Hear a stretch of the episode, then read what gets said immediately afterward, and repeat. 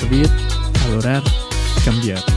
Esto es lo que es Atrévete, un espacio en donde descubrimos quiénes somos en él, para ir y avanzar por más. Atrévete.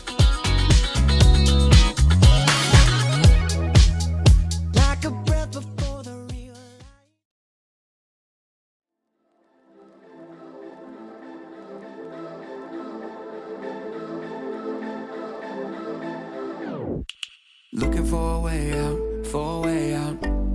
I was so caught up that I couldn't find a way out, find a way out. Yeah. Playing to my weakness, can I beat this? Can I crack this surface into the deepness, the deepness? Oh, when I've exhausted all my ways, all my ways, and all the noise begins to fade. It's you then everything else just falls in line. You, you will always hold this heart of mine. It's you,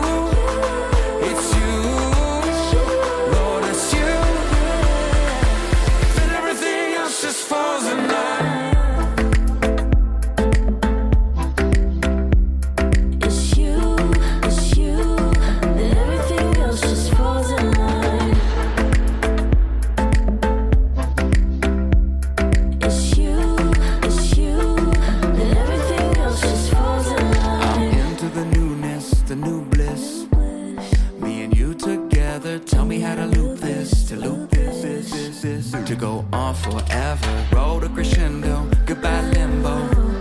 Like a new day dawning, show me the window, the window. When I can see it's you, then everything else just falls in line.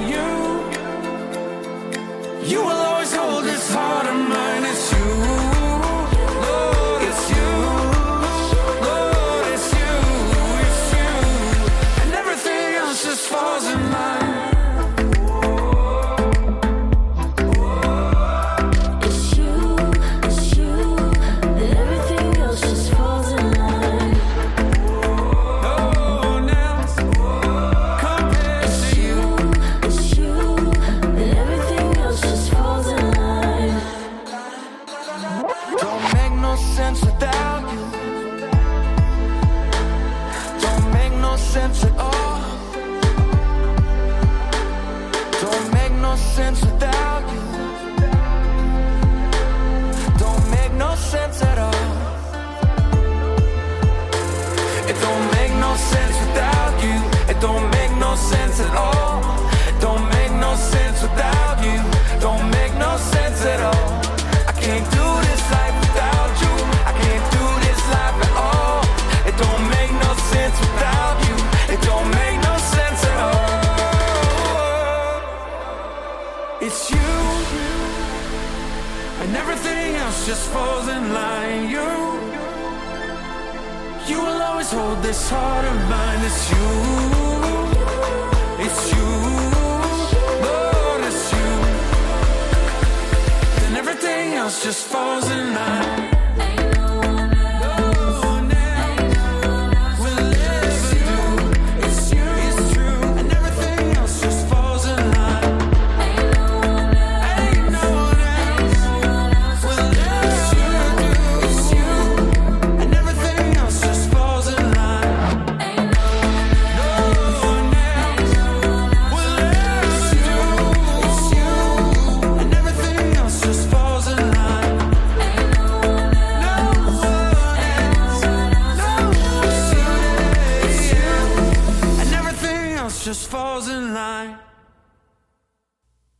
Bienvenidos una vez más a Atrévete. Es un gusto podernos encontrar en este último episodio de fin de año. Y una de las cosas que tenemos cada uno que hacer es eh, aprender a cruzar la puerta. Una de las primeras razones por la cual nosotros tenemos que dar gracias es por cada una de las bendiciones que generalmente hemos recibido por la vida, familia, seres queridos y cada lección y experiencia que ha quedado para nuestras vidas. Debemos decirle al Señor que guarde, como siempre, en nuestro corazón eh, cada recuerdo, risa, momentos que hemos experimentado. ¿sí? Eh, yo te animo a que puedas revisar y reflexionar cada uno de los propósitos que, que Dios ha tenido para tu vida. La palabra de Dios nos dice en Habacuc 2.2, dice, escribe la visión en las tablillas para que pueda leerse de corrido, pues la visión se realizará en el tiempo señalado. Marcha hacia su cumplimiento y no dejará de cumplirse, aunque parezca tardar, espérala, porque sin falta vendrá. Un nuevo año debería afirmar cada día tus metas, tus, tus proyecciones personales en general. Sabes que el Señor nos llama a ser diligentes en todo lo que hagamos y, pues una manera organizada de hacerlo es escribir tus metas para el próximo año. Eso es lo que generalmente se hace. Pero además de eso yo agregaría que debes esforzarte en llevarlas a cabo. Colócalas en las manos de Dios, coloca tus planes para que sea Él el, eh, quien te esté guiando en todo lo que tú quieras realizar. Piensa también que debes mejorar, eh, que es lo que tienes que mejorar para tener una vida que le agrade a Dios. Eso es muy importante. Aspira a subir a un nuevo nivel espiritual. Autoevalúate para tener una vida como el Señor le gustaría que llevaras. Y lo más importante, sana tu corazón. Pide perdón si es necesario, así tú no hubieras tenido culpa en ello. Y si lo tuvieras, con mayor razón. Sobre todo ora para que sea Dios cubriéndote a ti, tu familia, inclusive toda cuestión maligna que pueda haber. Yo te animo a que este año Dios te acompañe, pero que también pueda limpiar y sanar tu corazón. Que la gracia y el amor del Señor llene tu vida y seas de bendición para tu familia y aún más para las personas que te rodean.